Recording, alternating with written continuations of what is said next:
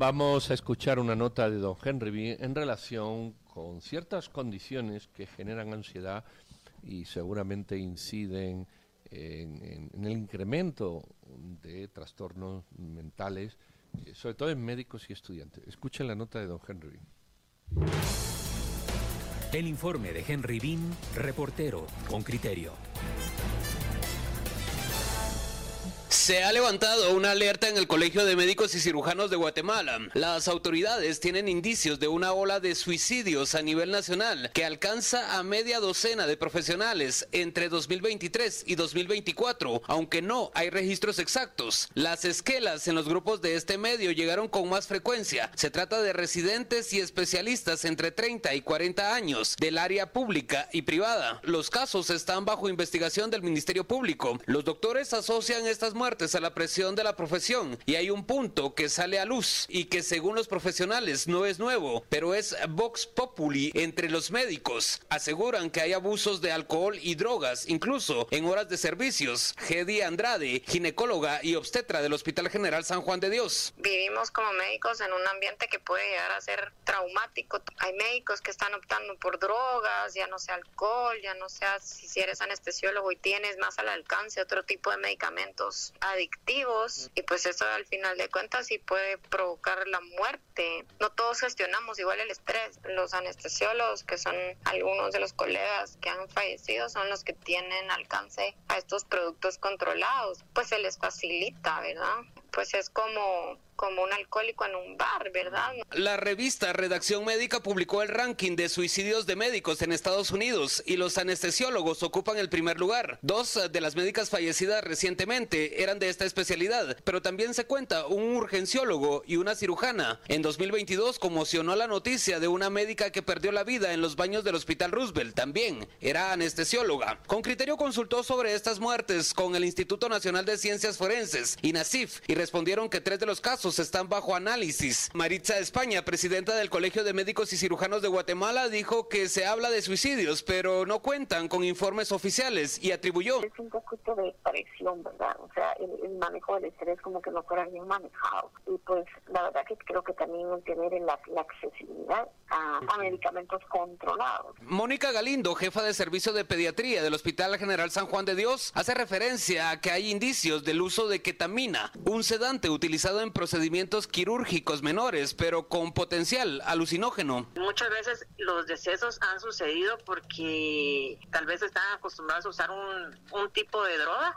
y les, le suman otra y donde es donde ya pierden el control. Pero yo no le puedo decir eh, exactamente que es por aliviar el estrés, pero hay muchos factores y uno brinca, usualmente si usted lee un poquito, uno brinca de una droga a otra y el alcohol es considerado una de ellas. Hay mucho consumo y actualmente, como le digo, no sé si generacional, si los patojos tienen más, más contacto a información, pero también hay más consumo de otras drogas que antes. No, al menos le puedo decir que en mi tiempo pero nosotros no lo mirábamos. No obstante, ella misma experimentó en su paso por los hospitales lo demandante de la profesión y reprocha. Ingresé a la residencia como le dije en el 2012. Siguen siendo el mismo grupo de, de cantidad de personas que digamos se quedan durante un turno, pero la población ha aumentado exponencialmente. La Organización Mundial de la Salud destacó que Guatemala es uno de los países con menos médicos en Latinoamérica. Hay 0.9 médicos por mil habitantes. A la fecha, el Colegio de Médicos reporta 20 mil activos. La doctora Andrade.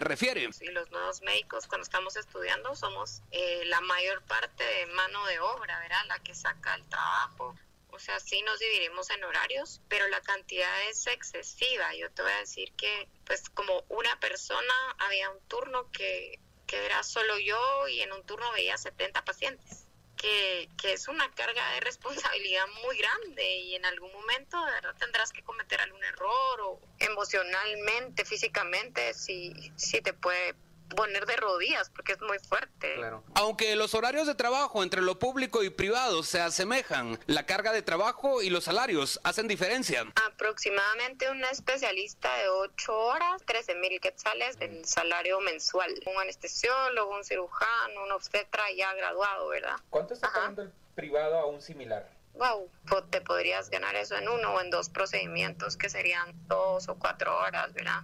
En un día. La presidenta del Colegio de Médicos nos dice que es necesario que el sistema público abra más plazas y niveles salarios. Mientras tanto, desde Colmedegua buscan. Y una colaboración de la Asociación de Psiquiatría y la Asociación también de Anestesiología. Entonces nos dijeron que la de Anestesiología pues también están buscando formas como de programas de apoyo, porque eh, pues es preocupante. Las muertes se han registrado en la capital, Chiquimula, Alta Verapaz, y son especialistas del servicio público y privado. Araceli Teyes, coordinadora del programa de salud mental del Ministerio de Salud, dijo que no tienen datos de estos casos, pero aseguró que esta semana iniciarán un diagnóstico para determinar la incidencia. Henry Bean, Radio con Criterio. Muy bien, pues ahí hemos escuchado la nota de Henry Bean y vamos a hablar con el doctor Ricardo López, presidente de la Asociación Psiquiátrica de Guatemala. Doctor López, buenos días, ¿qué tal? Hola, buenos días, muchas gracias por el espacio. Eh, yo creo que usted ha escuchado la nota, ¿verdad?, que acabamos de, de, poner. ¿Qué impresión general tiene? ¿Es así de, drástico, de triste el panorama entre, entre muchos médicos que, que se ven presionados por razones diversas? Yo creo que es un poquito más complejo hablar del fenómeno del consumo como tal. Se habla de consumir sustancias para aliviar el estrés, de acuerdo a lo que escuché en, en el reportaje. Y estamos hablando de un uso y abuso de sustancias, probablemente de complicaciones asociadas a lo que no solo estamos viendo como baja de estrés. Estamos hablando de condiciones y comorbilidades que se pueden ampliar a lo que son trastornos de ansiedad, trastornos depresivos, eh, uso y abuso de sustancias, eh, un estrés crónico, el famoso concepto del burnout como tal, pero no tanto partirlo desde el concepto, sino desde una dificultad mucho más amplia que no radica en probar sustancias nada más. Escuchaba el comentario de una colega que lo que del reportaje que decía que en mis tiempos no se observaba, pues no, en nuestros tiempos, que yo soy más o menos contemporáneo, pues había un consumo, habían colegas alcohólicos que llegaban, pues básicamente alcoholizados a los servicios, así es. Entonces no estamos hablando de que la sustancia se vuelva de moda, estamos hablando de un fenómeno que se va ampliando, se va volviendo más complejo y definitivamente marca complicaciones más drásticas. A ver, eh, pongámonos, ¿qué edad tenés vos? Yo tengo 38. ¿Y vos crees que en los últimos 15, 20 años quizá se ha incrementado el, consumo de sustancias entre el grupo de médicos que están sometidos a una presión muy grande porque están, eh, bueno, obligados a hacer turnos enormemente largos, tienen espacios muy breves de, descanso y una carga de trabajo, eh, bueno, muy exigente, muy demandante en un trabajo que no es precisamente relajado. ¿Crees que eh, estarías de acuerdo con, esta, con, con este postulado? Yo creería que hay prevalencia, específicamente nosotros los colegas médicos somos más propensos a tener más predisposición al consumo, específicamente al uso y abuso de sustancias, creería que sí ha venido generándose un aumento como tal.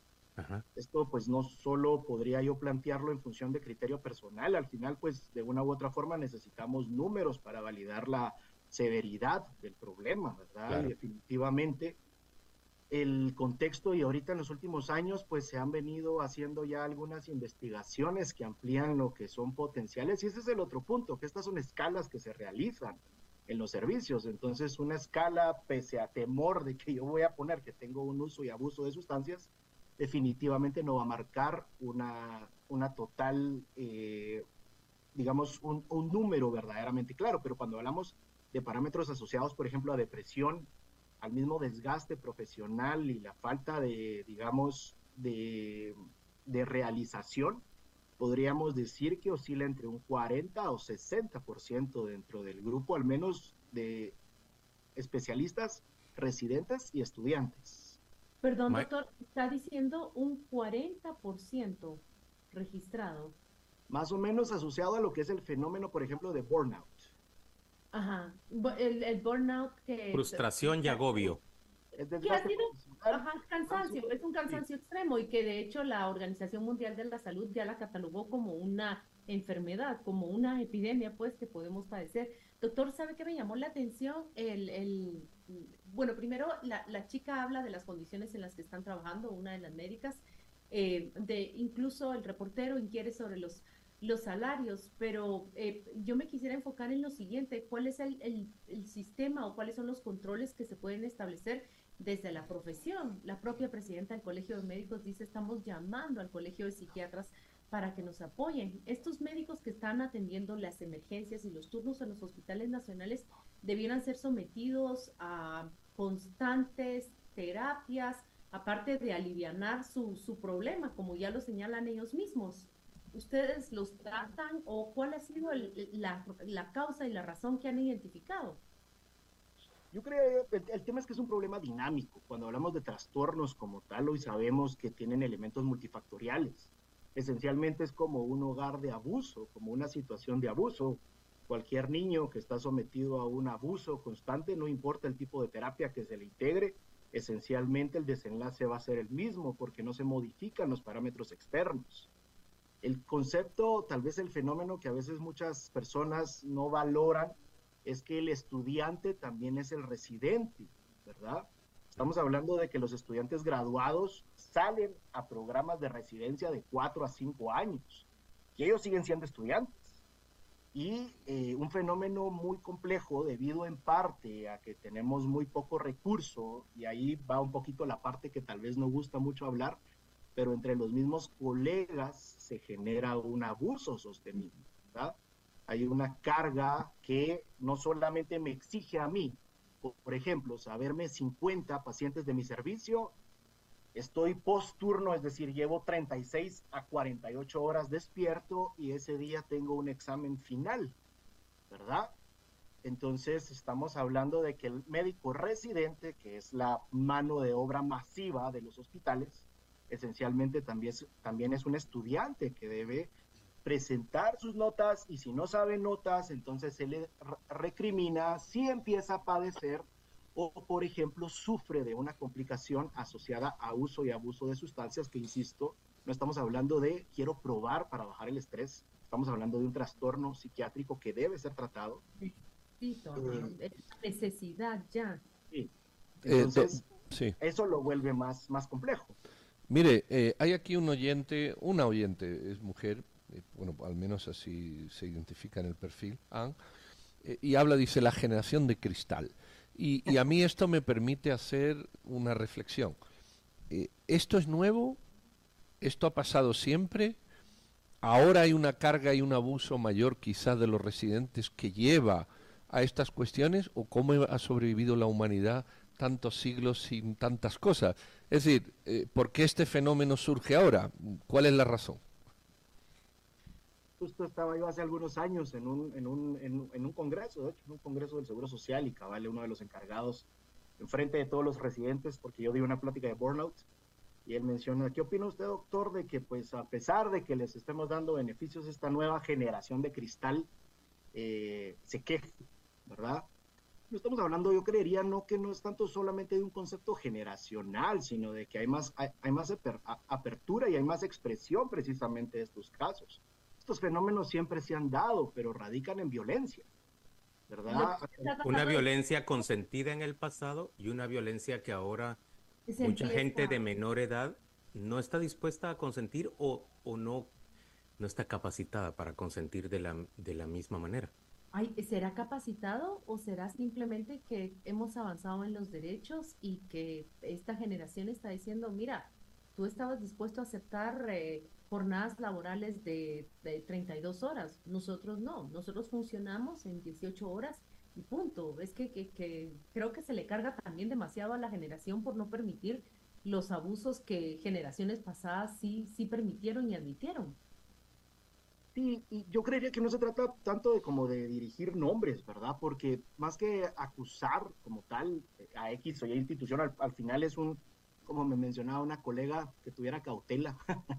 precisamente porque es un fenómeno interinstitucional y eso lo entiendo, no, no es tanto el objetivo precisamente es que no radica porque cabal hablan y justo hay un problema asociado a estrés y la asociación psiquiátrica sale a la a, a, apoyar y ayudar, pero que no se trata solo de integrar terapia y de dar medicamentos antidepresivos, ¿verdad? Estamos hablando de que hay que trabajar partiendo desde la base, desde la extensión de las sobrecargas laborales, los malos salarios, ¿verdad? Que esto pues es un fenómeno bastante complejo eh, y no en lo privado no es diferente. Una colega mencionaba que con 13 mil uno hace al día, pero eso no es necesariamente así porque vemos una sobrepoblación de médicos específicamente en las zonas centrales. Entonces esto también delimita muchas veces que un colega pueda tener una práctica privada saludable.